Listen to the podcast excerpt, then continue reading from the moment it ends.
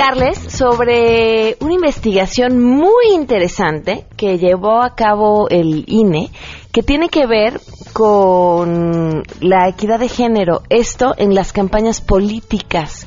Eh, ¿cómo, ¿Cómo somos vistas, tratadas, cómo nos hablan y cómo hablan de las mujeres o sobre las mujeres desde los partidos políticos? En otros temas, ¿dónde hay Tamiflu? Nos dimos a la tarea de investigar quién tiene el medicamento para tratar la influenza. Esto encontramos. Ya tiene bastante tiempo que no lo está surtiendo y ahorita hay mucha demanda. O sea, no hay. Además, tendré para ustedes buenas noticias y muchas cosas más. Quédense con nosotros. Así arrancamos este martes a todo terreno. MBS Radio presenta a Pamela Cerdeira en A Todo Terreno, donde la noticia eres tú.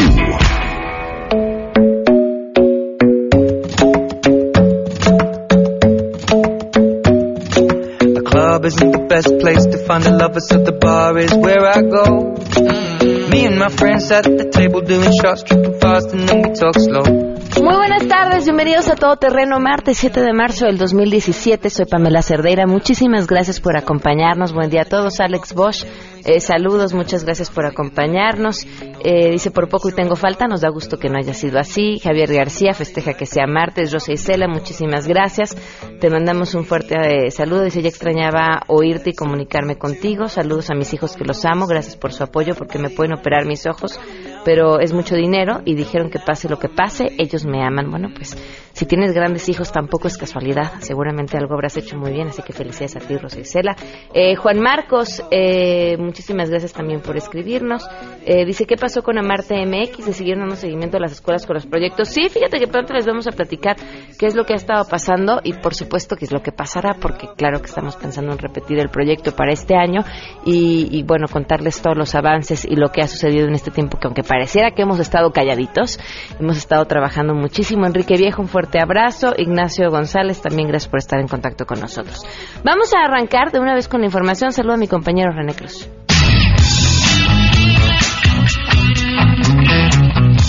Familiares, amigos y personajes de la política acudieron a dar el último adiós a Jesús Silva Herzog Flores, quien falleció ayer a la edad de 81 años. En entrevistas por separado, políticos de distintos partidos resaltaron el trabajo que realizó el exsecretario de Hacienda para sacar al país de la crisis de 1982. El secretario de Relaciones Exteriores, Luis Vidagaray, manifestó que Jesús Silva Herzog fue un gran mexicano que enfrentó con valor, inteligencia y patriotismo los retos de su tiempo. Jesús Silva Herzog fue sin duda un mexicano de excepción, un extraordinario servidor público, quien eh, con gran interés, con enorme inteligencia, con talento y sobre todo con patriotismo, enfrentó momentos muy difíciles de la vida pública en México.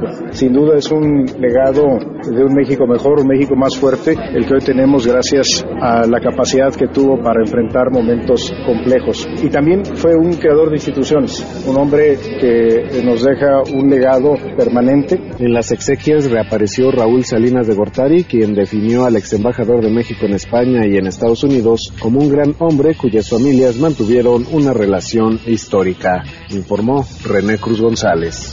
México se está preparado para reaccionar ante el efecto de las nuevas políticas del presidente de Estados Unidos, Donald Trump, así lo afirmó el secretario de Turismo, Enrique de la Madrid, en conferencia de prensa donde se dio a conocer que la realización del Gran Premio Fórmula 1 generó beneficios económicos hasta por 457 millones de dólares el año pasado, destacó un incremento de hasta 11.8% de enero de este año en la visita de estadounidenses a nuestro país. En el caso de los retos, yo sí diría que tendría dos en lo personal identificados. Uno es seguir cuidando que nuestros destinos turísticos sean esencialmente seguros, que realmente le garanticemos la seguridad a los visitantes nacionales y extranjeros y de esa manera creo que podríamos seguir contando con, con mucha más afluencia como la que hemos venido teniendo. En el caso de Estados Unidos sí estamos preparados para reaccionar si fuera el caso. Creo que afortunadamente es una industria que, que a todos nos ayuda, que también la industria norteamericana, tanto la que envía norteamericanos a México como la que que recibe mexicanos a los Estados Unidos es una industria poderosa y creo que ellos también se ven beneficiados de tenernos como clientes allá. Entonces, seguridad y el tema de Estados Unidos lo vigilamos con cuidado. Y aunque dijo que no se ha visto un cambio de tendencia en la visita de turistas norteamericanos, lo que sí ha cambiado es la salida de mexicanos al exterior, ya que en octubre pasado fue de menos 1%, en noviembre de menos 9% y en diciembre menos 10% con respecto al año anterior. No obstante, admitió que entre los retos que tiene México para mantener la afluencia de turismo tanto internacional como nacional, pues será seguir garantizando la seguridad de los visitantes. Para Noticias MBS, Hatsiri Magallanes.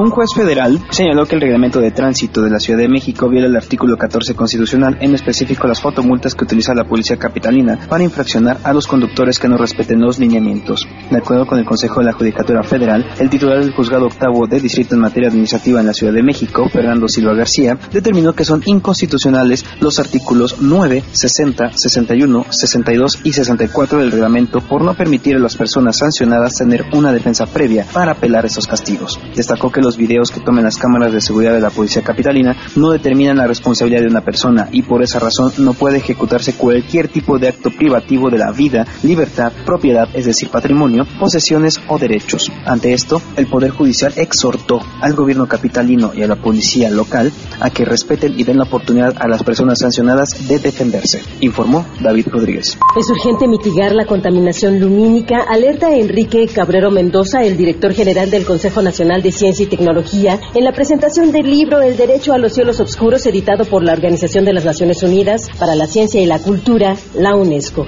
El catálogo de estrellas brillantes de la Universidad de Yale estima que el ojo humano puede ver casi 5.000 objetos celestes en una noche oscura, pero la contaminación lumínica de las grandes ciudades solo permite ver más o menos 50, 50 de 5000. Entonces, nos estamos perdiendo el 99% de la observación posible que podríamos hacer a simple vista. Citar a Guillermo Aro, que él decía, todos venimos de la misma explosión, por eso conocer una estrella es conocerse a sí mismo. Contar con el derecho a los cielos oscuros es tener el derecho también de conocerlos más a nosotros mismos. Les ha informado Rocío Méndez.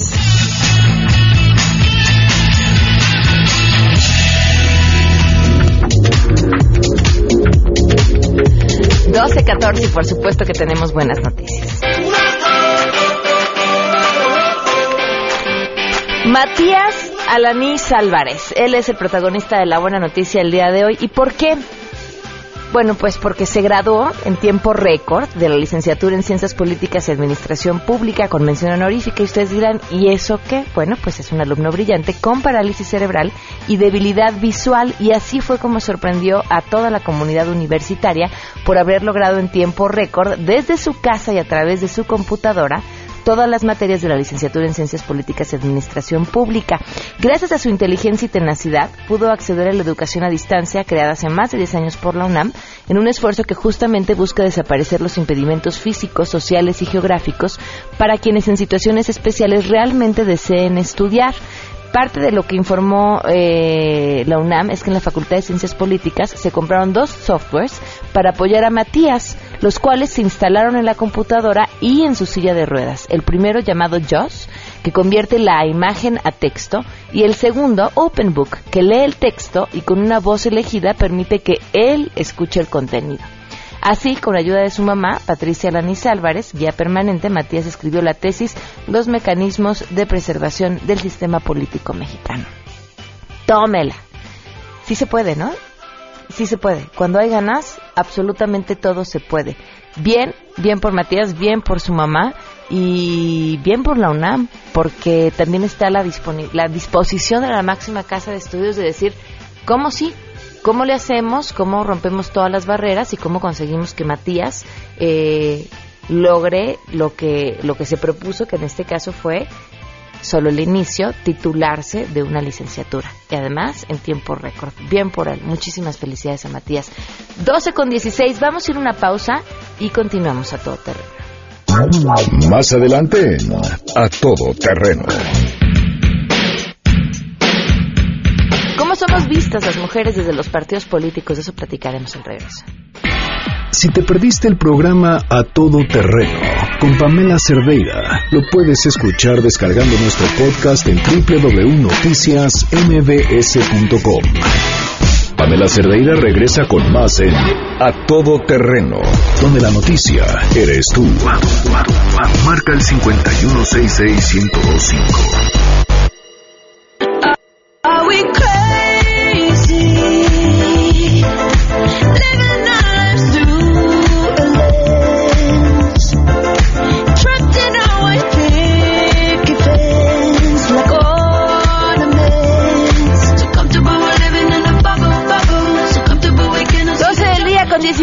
Minutos. Continuamos a todo terreno. Gracias por seguir con nosotros. Gracias por todos sus comentarios. Les recuerdo cómo pueden estar en contacto 5166125. El número de WhatsApp 5533329585. El correo electrónico a todoterreno arroba mbs.com. Renato López dice, Pam, claro que sí se puede. Solo es de dejarnos de sentir víctimas. Matías es el más claro ejemplo de querer salir adelante. No hay que esperar a que venga un ser divino a darnos la solución. Por favor, porque de entrada los seres divinos, vaya, podremos poner su existencia en duda. Entonces, sí, pues así como que esperar a que vengan a salvarnos la vida está complicado. Oigan, y hablando de vida, eh, hemos eh, escuchado sobre un creciente número de casos de influenza.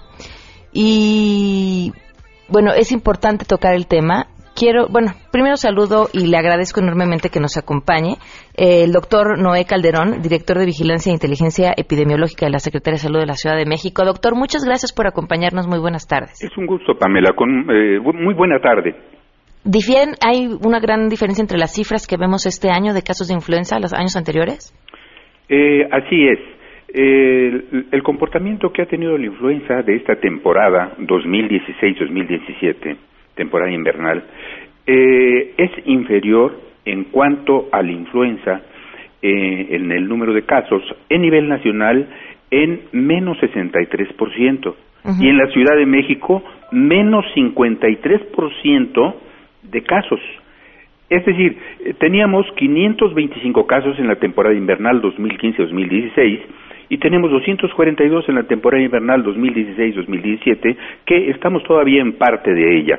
Eh, va alrededor del Frente Frío número 33. Esto ha incrementado un poquito las infecciones respiratorias agudas, eh, pero el caso de las infecciones eh, complicadas de vías respiratorias, como son las neumonías y bronconeumonías, tiene una importante disminución, lo que refleja, por un lado, que la población ha adquirido mayor conciencia, se atiende oportunamente, eh, no se automedica, que es algo muy importante, y eh, por otro lado, cuando se presenta la sintomatología característica del cuadro agudo de influenza, que es eh, dolor de cabeza frontal, principalmente, es intenso, hay lagrimeo, hay dolor de huesos, dolor de músculos, postración, puede haber dolor en el pecho, puede haber tos, eh, y acudir inmediatamente al médico, no automedicarse.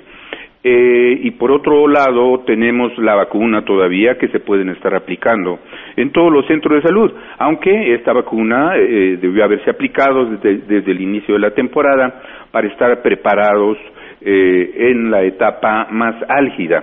Pero no hay que olvidar que el virus de la influenza circula durante todo el año. En la temporada invernal se favorece la transmisión, la reproducción viral y la infección. Es por ello que durante esta temporada se incrementa y se recomienda la vacunación. Eh, de tal manera pues que eh, contamos con medicamento suficiente para atender estos casos tanto en nuestros centros de salud en- de manera ambulatoria como en los hospitales de la red del gobierno de la Ciudad de México. Eh, el comportamiento, eh, pues, ha sido eh, el esperado, menor a la temporada anterior. Ha repuntado la influenza AH1N1 eh, en un 55% aproximadamente y eh, el resto por influenza tipo B. La vacuna contiene eh, eh, preparados para despertar el sistema inmunológico y proteger contra estos tipos de influenza, de tal manera que eh, debe aplicarse la vacuna a toda la población que es más susceptible, todas las mujeres embarazadas independientemente del periodo gestacional. Todos los niños de cinco, me- eh, cinco meses, de seis meses a cinco años de edad, eh, mayores de 60 años, las personas con sobrepeso, obesidad, diabetes, problemas renales, problemas del corazón y también el personal que está en contacto con los enfermos, todo el personal de salud, eh, porque eh, la susceptibilidad depende también de una buena alimentación, una buena nutrición y sobre todo las medidas higiénicas que deben tenerse en cuenta para evitar contraer la enfermedad. El lavado de manos es muy importante. El cubrirse eh, la boca debidamente con un pañuelo o con el ángulo que forma el brazo y antebrazo para evitar dispersar eh, el virus es muy importante. Todo lo que puede hacer la población con las medidas higiénicas, su buena alimentación eh, rica en vitamina C, eh, frutas, verduras propias de la temporada, esto va a ayudar indudablemente, indudablemente. Pero, insisto, las medidas higiénicas son de gran relevancia, sobre todo al llegar de la calle, agarrar llaveros, pasamanos, objetos que fácilmente están en contacto con mucha gente y que pueden ser los transmisores de estas y otras infecciones. A ver, doctor, nada más eh, eh, para aclarar, dijo, ¿hay un- ¿ha repuntado los casos de H1N1? O sea, ¿eso quiere decir si hay más? No. Eh, del total de los casos de influenza, la mayor cantidad que se ha presentado Es de H1N1. es de H1N1 que corresponde al eh, 55% eh, aproximadamente a nivel nacional y eh, alrededor del 18% de influenza tipo B. Eh, en el caso del resto de los casos, no logran subtipificarse los casos, identificarse de qué serotipo de virus eh, se trata, no obstante sí se ratifica el diagnóstico de influenza. ¿Cómo, ¿Cómo se registran estos datos? ¿Cómo se van haciendo eh, los, los números y se va generando esta información sobre los casos? Eh, Más allá de los que se dan en los centros de salud. Sí, eh, todos eh, los hospitales eh, tenemos unidades monitoras de influenza. En todos los hospitales, monitores de influenza, todos aquellos casos que eh, se identifican clínicamente como de influenza, se toma una muestra, se analiza en el laboratorio eh, y eh, se determina de qué tipo de influenza se trata. En este caso, se ratifica el diagnóstico. Eh, la única certeza que tenemos para decir que se trató de influenza es que tenemos identificado el virus de la influenza en el enfermo. Las demás infecciones respiratorias pueden ser tipo influenza.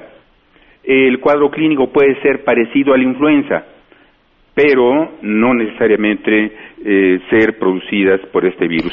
Hay infinidad de virus que producen las infecciones respiratorias agudas en esta temporada, eh, de tal manera que no todo se trata de casos de influenza. Si el caso no llega a ser atendido en un hospital, mm, no llega a las cifras, entonces. Eh, no, no se cuantifica como caso comprobado de influenza. Los datos que estamos dando son casos comprobados de influenza. Ok. Eh, doctor, lo invito a que me acompañe a escuchar esto, porque salíamos a preguntar justamente por el medicamento y, y esto fue lo que nos sucedió. Acompáñanos. Con todo gusto. Gracias. Farmacia San Pablo. Esta llamada puede ser grabada para fines de calidad en el servicio. Si requiere realizar una compra o información sobre productos y precios, marque 1. Programa de apego en equilibrio. Buenas noches, Letín Alejandro, ¿en qué le puedo servir? Hola, ¿qué tal? Buenas noches. Este, oiga una pregunta. Eh, ¿Tienen Tamiflu ¿Eh? Tamiflu, no señor, por el momento lo tenemos agotado. en ninguna de sus tiendas? Está. Así es señor, está agotado. Ah, caray. ¿Y en cuánto tiempo cree tenerlo? La verdad desconozco el dato de, de en cuánto tiempo lo, lo podremos tener señor. Está agotado por el momento y la verdad desconozco el tiempo en el cual lo tengamos agotado. ¿Ya llevan tiempo así? Sí señor, llevamos bastante tiempo. Gracias. Es más a Farmacia Pueblo que tenga una excelente noche. Igualmente, hasta luego. Farmacias de la recepción domicilio tenemos buenas noches. Hola, ¿qué tal? Buenas noches. Este, una pregunta. Tamiflu. No, caballero, lo tenemos agotado. Este, ¿en cuánto tiempo cree tenerla? Lo que pasa que ya tiene agotado casi un mes, más o menos. Mm, ¿Y eso acá? De hecho, estamos a la espera de los laboratorios porque, de hecho, no lo... Ya tiene bastante tiempo que no lo está surtiendo y ahorita hay mucha demanda. ¿Y eso a, cree que- a qué cree que se deba? Eh, lo mucha demanda, posiblemente los laboratorios no están preparados para lo, la epidemia que, que hay ahorita y cuando se acaba en las sucursales o las farmacias en general, eh, no tienen los laboratorios para estar surtiendo esa demanda y en lo que hacen la solicitud a otros países por la materia prima es donde se demora más tiempo. Ok, entonces ahorita hay como más demanda. Este, ¿no les han dicho más o menos en cuánto les van a surtir? Mm, ahorita pues sería cuestión de por lo menos cada dos o tres días me regale la llamada para checar que lo, si ya lo tenemos o no.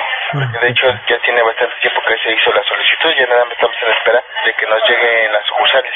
Ok, bueno, este, pues muchísimas gracias. Claro que sí, buenas noches. Farmacia Benavides, la tienda Francisco, ¿qué le puedo servir? ¿Qué tal? Buenas noches, Francisco. Este, oye, disculpe, ¿tendrán Tamiflu? Tamiflu no, está agotado en todas las sucursales, caballero. ¿En cuánto tiempo que tenerlo?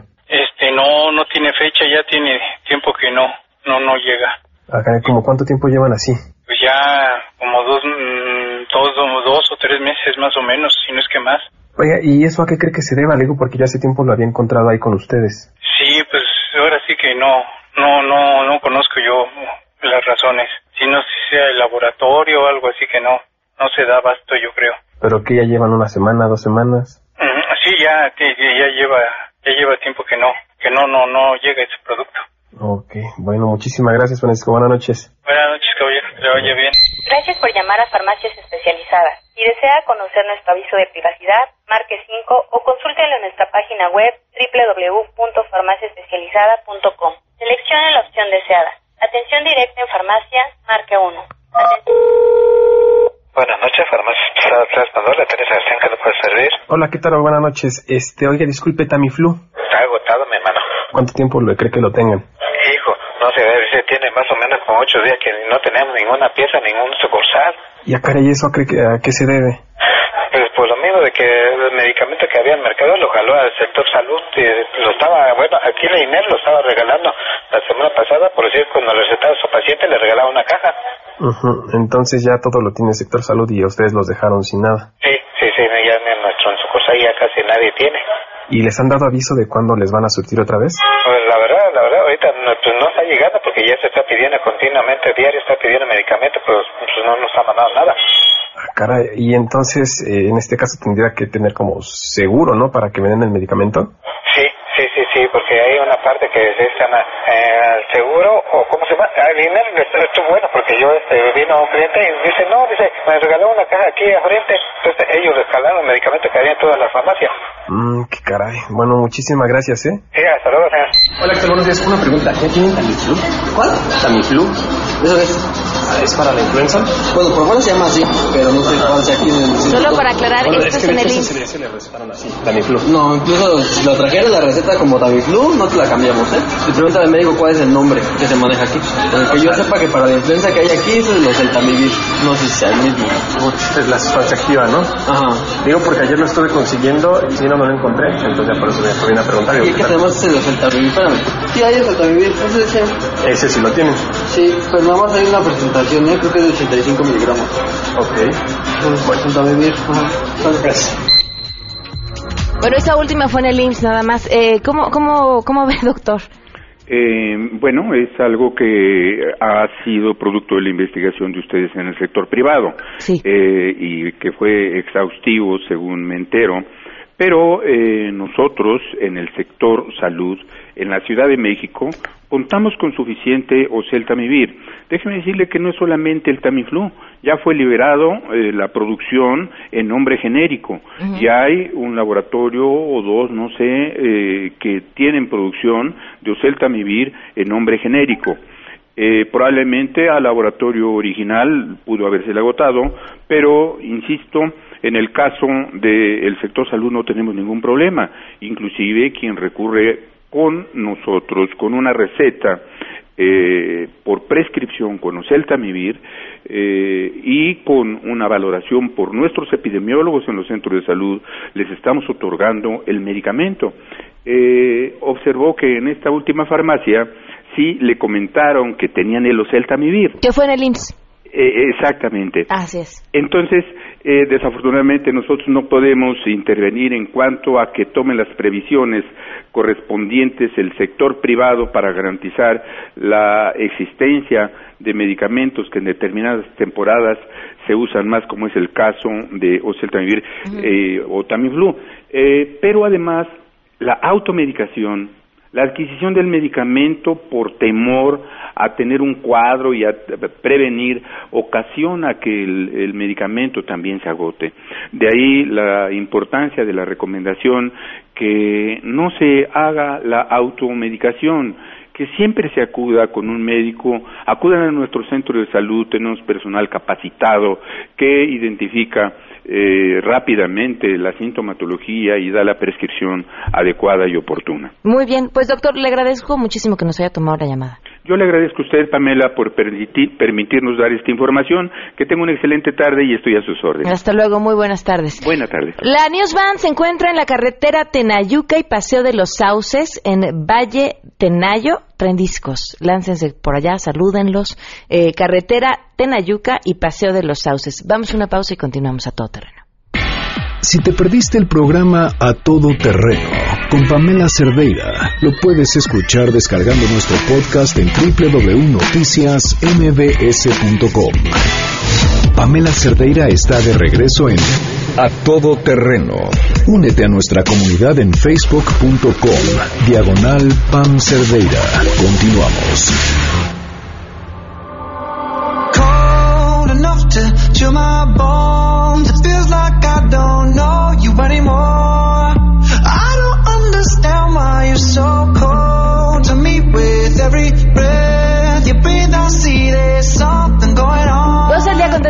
Minutos, continuamos a todo terreno. Gracias por estar con nosotros. Le agradezco enormemente a Mónica Maxis y a Patricio Vallados que nos acompañen. Mónica es titular de la Unidad de Género del INE y Patricio, director ejecutivo de Prerrogativas y Partidos Políticos. Gracias por estar con nosotros. Bienvenidos. ¿Cómo están? Muy bien. Bien. ¿Qué tal, Pamela? Gracias por la invitación. La semana pasada se llevó a cabo un foro muy interesante sobre género y partidos políticos y parte de un estudio que tienen en el INE sobre cómo cómo somos vistas las mujeres desde los partidos políticos, las que mujeres candidatas, pero también las mujeres electoras. ¿Podrían compartirnos algunos de estos datos que encontraron? Eh, bueno, Pamela, como sabes, eh, en efecto hubo un, un foro importante el pasado jueves y viernes y lo que buscábamos era a partir de hechos, es decir, no de opiniones ni de lo que pensamos acerca, sino de qué es lo que pasa, eh, pasar por un rasero cómo es la comunicación política entre hombres y mujeres en tres grandes familias, digamos.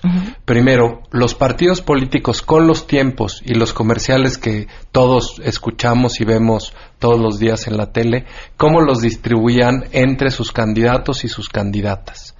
Segundo, cuál era el contenido de estos mensajes, es decir, qué estaban diciendo en esos 30 segundos.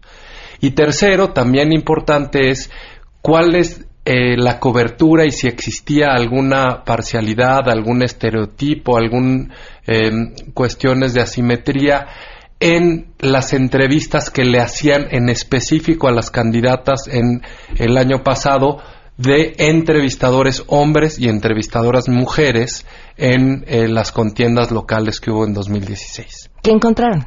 Pues encontramos datos interesantísimos, es decir, en los en los promocionales de los partidos políticos, si bien no encontramos violencia política, violencia de género, sí vimos que posicionan a las mujeres en roles estereotipados, es decir, a las mujeres como madres, a las mujeres como como, ma como madres de familia, eh, en algunos casos como víctimas, mujeres que están sirviendo la comida, digamos todo el tiempo en, en roles de cuidado en el mercado, mujeres típico, las mujeres como enfermeras y los hombres como doctores, eh, eso es clarísimo, ¿no? La otra cuestión que encontramos, digamos, en términos de la cobertura que hacen los medios cuando las entrevistan, tanto en la, red, en la radio como en la televisión, lo que vimos es que lo que se aborda nunca es el, el proyecto programático, es decir, cuál es la política pública que implementará al llegar al gobierno, sino si está guapa, si está fea, cómo, cómo, cómo, se, cómo se, digamos, se mostró en términos emocionales, quién es su pareja, si su pareja influirá o no en sus decisiones, eh, cuál es, mucho de cuál es su pasado político, por ejemplo, cuando han cambiado de partido y si eso, si eso es positivo o no. O sea, mucho en el rollo del estereotipo, ¿no? De, de la imagen de las mujeres, eh, lo y cual... déjame darte dos datos también adicionales. una cosa que es, eh, digamos, muy interesante, que es que el- cuando había mujeres hablando en los spots de los partidos, solo le hablaban a mujeres. Es decir, era un mensaje dirigido a electoras, no a electores y electoras. Fíjate qué interesante, porque además, si supiéramos que las mujeres somos nuestras peores enemigas, no, no, no, normalmente no, eh, no es no, no es común que hagas caso al consejo de una mujer por ser mujer, ¿no? Pues sí, pero así los partidos políticos lo, lo veían, ¿verdad? O sea, la voz de la mujer solamente para re- referirse a las mujeres, nunca una voz de mujer para referirse a un candidato, por ejemplo, para anunciarlo. O sea, como que parece en este imaginario colectivo que eso habla de, de, de- de, pues de- de no posibilidades de ganar o, o de perder, ¿no? Y como señalabas, Pamela, en efecto, en los partidos y también en los comunicadores, lo cierto es que encontramos más ejemplos de estereotipos por mujeres conductoras que entrevistaban a candidatas que por hombres. Y eso también habla que del otro lado, ¿no? Tenemos ahí, hay retos. Y déjame regresar nada más al otro que tiene que ver con cómo los asignan. Digamos, el cua- cua- 40 de 100 veces hay hombres y mujeres en un spot. 40 hay solo hombres y 10 mujeres. Entonces también los partidos, aun y cuando la ley y la constitución ya obliga a que los partidos postulen 50% de hombres y 50% de mujeres, lo que tenemos es que al no haber una exigencia legal, los partidos optan por darle más tiempo a sus candidatos hombres que a sus candidatas mujeres. Lo cual pues suena hasta poco estratégico, porque si la ley te obliga a que tienes que postular el 50% de mujeres y 50% hombres, pues también quieres que ganen, digamos, a, a la par. Entonces, pues parecería ser un contrasentido que solamente estén exponiendo en los spots a los hombres, ¿no? A ver, sobre las mujeres entrevistando a otras mujeres y cómo todas caemos en el clásico eh, y cómo le vas a hacer con tu familia ahora que seas este presidenta, diputada, ¿no? ¿Qui- ¿Quién va a cuidar a tus hijos? Porque mira, porque le- te juro que le daba vueltas al tema y me preguntaba, ¿es está mal? Porque porque como mujer finalmente es un reto al que nos enfrentamos todos los días. O sea, no podríamos evitar preguntarnos cómo le va a ser una mujer cuando sabemos que finalmente son chambas que mal hecho, pero acaban recayendo en nosotros. Y si no acaban recayendo en nosotros, porque no debería ser así, la culpa nos carcome. O sea, son un, son un montón de temas que todavía están sin resolverse. Yo creo que no está mal, digamos, que puedas preguntar eso en términos de que le puedes afianzar de cómo le hace, qué estrategias implementa, qué redes de, de otras mujeres ha- ha- hace, digamos, o sea, de- de- se hace valer para que las personas puedan hacer el rol. Pero si es una, y, y si solamente lo dejas ahí, yo creo que no es adecuado. Si le preguntas eso y además sobre lo que va a hacer y cómo puede también tomar decisiones de política pública adecuadas, decisiones de seguridad, entonces está muy bien. Pero si solamente la, la pregunta se queda en eso, entonces pues obviamente es otra vez etiquetarlas en el rol del cuidado, en el rol de, del hogar, en el ámbito doméstico y no como, como si las mujeres no pudiéramos estar también en el ámbito de lo público. Y tal vez otra estrategia es también preguntarle a los hombres, oiga, ¿y usted cómo le hace? ¿Cómo le hace para usted poder estar todo el día trabajando, todo el día viajando? hijos? Exacto, ¿cómo le hace? ¿Qué red tiene? ¿Cómo le hace? ¿Y usted paga el cuidado? ¿Usted se hace responsable de eso? ¿Qué opina del trabajo no remunerado? Digamos, eh, a propósito del 8 de marzo, que es, que es mañana, tenemos la cuenta satélite del trabajo no remunerado, así, así se llama, que lo hace el INEGI, donde se contabiliza todo el trabajo que, que se hace, digamos, por parte de las mujeres en la mayoría de los casos y representa el 22% del PIB, es decir, alrededor de 4 billones de pesos. Es muchísimo trabajo. Digamos, o sea, si tú, si es ahora que le dedicas a tu hijo o hija en términos de que le preguntas cómo le fue en la escuela, este, y le pones lo que, lo que cobraría una enfermera, una psicóloga, lo que quieras, entonces, este, digamos, de- a ese monto llega. Entonces, creo que tendría que ser un poco más equitativo en términos de, de las preguntas que se hacen y no nada más a ellas dejarlas en eso. Claro, y mira, Pamela, tú, tú lo sabes mejor que, que nosotros. Los candidatos y las candidatas, cuando acuden a los medios de comunicación, eh, pues es un juego de suma cero y que le dan pocos minutos. Digamos, tú tienes dos, tres minutos, cinco minutos para, para decir cuál es tu oferta programática y qué es lo que le estás ofreciendo al electorado para que voten por ti. Si de ese tiempo el 60% es... Sí, no. ¿No? No, no, no, claro. Este, claro que en sí. donde estás, estás robando tiempo para que las candidatas puedan decir, mira, mi plan económico es este, laboral es este, tal, y a lo mejor tiene que ver con género, eso no importa, Claro. pero lo, creo que eso es lo que está restando, no necesariamente que sea un ámbito que no tengamos que ver, me parece que es importante que la sociedad conozca a quién se postula de todos los ámbitos, digamos, menos los íntimos, que son privados, pero lo cierto es que sí debemos darle oportunidad por igual a mujeres y hombres de decir y confrontar ideas respecto de cuál es su oferta política. No, tienes un buen punto. Es un vicio o una, un tema, una con la que no nos enfocamos en los hombres. Ahora, creo que ya en general, hablando en ambos, eh, lo que vamos a necesitar escuchar mucho en este proceso electoral que viene, todos, es propuestas. Las habrá, ¿no? Esa, ese va a ser como el gran reto, porque porque pareciera que sí, ante los medios y, ante lo que creemos que a la opinión pública le interesa, que me parece equivocado, es, eh, ¿cómo decías? Cómo se vistieron, qué hicieron, qué chiste contaron, qué burrada dijeron, ¿no? Y normalmente eso es lo que estamos escuchando todo el tiempo. Exacto, que si ya se cayó, que si ya, se desmayó. Yo creo que la, cuestión temática, y por eso los debates son importantes, porque los debates te permiten hablar con respecto a ciertos temas. Entonces creo que sí, obviamente, este, preguntarle sobre su, su, la estructura programática de, de sus proyectos. ¿Qué van a hacer? ¿Cómo se van a posicionar? sobre temas eh, sobre temas controversiales o, sobre temas que le importa a la ciudadanía. Lo típico también, a los hombres nunca se les pregunta sobre los temas difíciles como la interrupción legal del embarazo, por ejemplo. Nunca. Su postura a las mujeres siempre. Y entonces ahí ya también está sesgando. Entonces creo que lo que quisimos nosotros hacer en el foro es mostrar el poder que tienen los medios, digamos, como para, como para cambiar las cosas. O sea, para mostrar una imagen eh, digamos, igualitaria de hombres y mujeres eh, y no estereotipada de ellos, ¿no? Y también mucho de lo que vimos, y eso es algo que rescató Amanda Rentería, es como los medios los medios tradicionales son muy importantes y también los medios no tradicionales. Y como cada una de las personas que tuitea, que bloguea, que, que, postea algo en Facebook, también puede hacer la diferencia, también puede decir otras cosas, también a, ver a quién retuitea, qué dice, qué pone, cómo también está reproduciendo el estereotipo. Entonces vamos haciendo como, un, como una sinergia entre los medios de comunicación tradicional ya con esta conciencia y también las personas de a pie que todo el tiempo están siendo también comunicadores. Oye, me gustó algo de lo que dijo Amanda Rentería, decía, cómo eh, parte de lo que aprendió durante la campaña de Hillary Clinton es cómo a las mujeres se nos exige más. Y este más es, la candidata tiene la piel seca. No inventes. O sea, comparamos a la candidata contra el candidato con el que estaba y si vamos a criticar aspectos físicos, ¿en serio nos vamos a fijar si la candidata tiene la piel seca?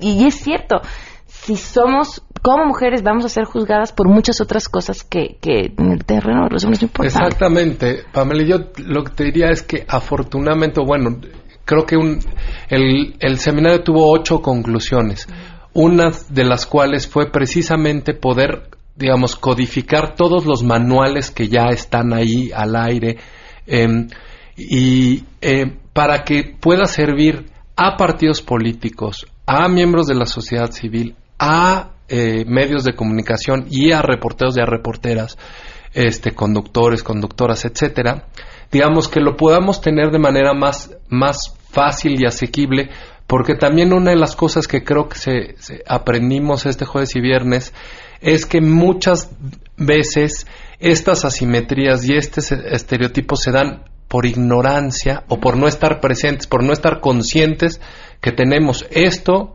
atrás de nuestra cabeza y de repente sale.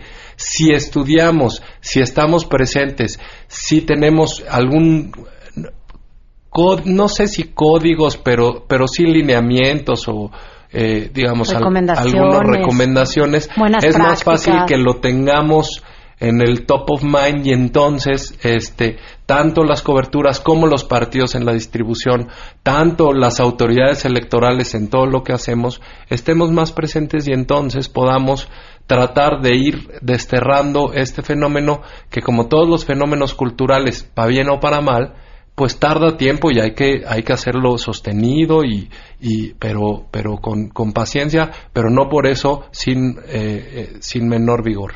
Les vamos a compartir eh, las direcciones de YouTube y demás para que la gente pueda ver todo el trabajo que hicieron la verdad muy interesante y, y muchas gracias gracias por habernos acompañado hoy. Gracias a usted. Gracias. Gracias Pamela hasta luego. 12 con 52 volvemos si tienes un caso para compartir, escribe a todoterreno.mbs.com. Pamela Cerdeira es a todoterreno. En un momento continuamos.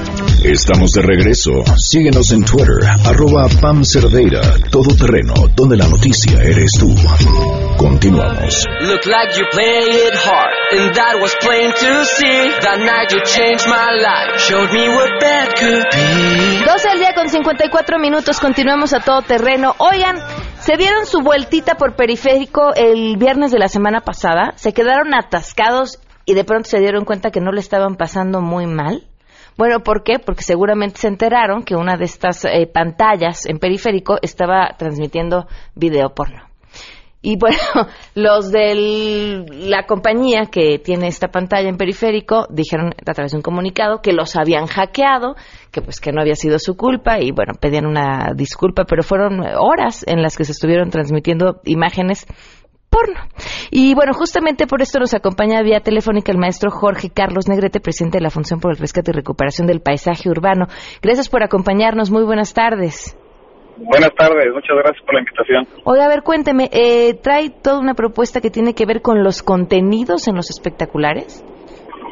Mira, es que regular los contenidos, la verdad es que tenemos un, un, este, una determinación del Consejo de Publicidad Exterior que dice que precisamente este tipo de contenidos están prohibidos porque lo que representan es una falta a la dignidad de la persona humana, específicamente la dignidad de las mujeres.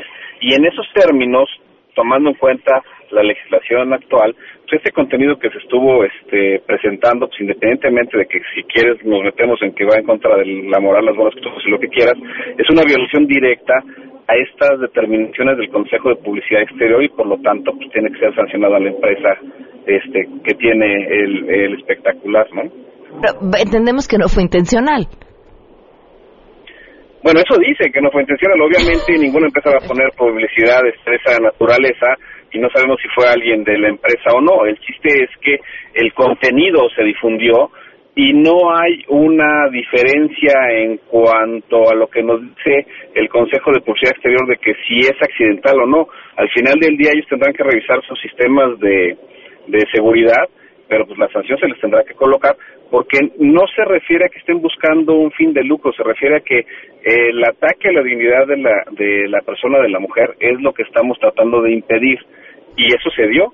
Entonces pues, tendrán que sancionarlos por muchas disculpas que pongan, pues, ni modo, todos tus actos tienen consecuencias jurídicas y así se tendrá que entender. ¿De cuánto podría ser esta sanción?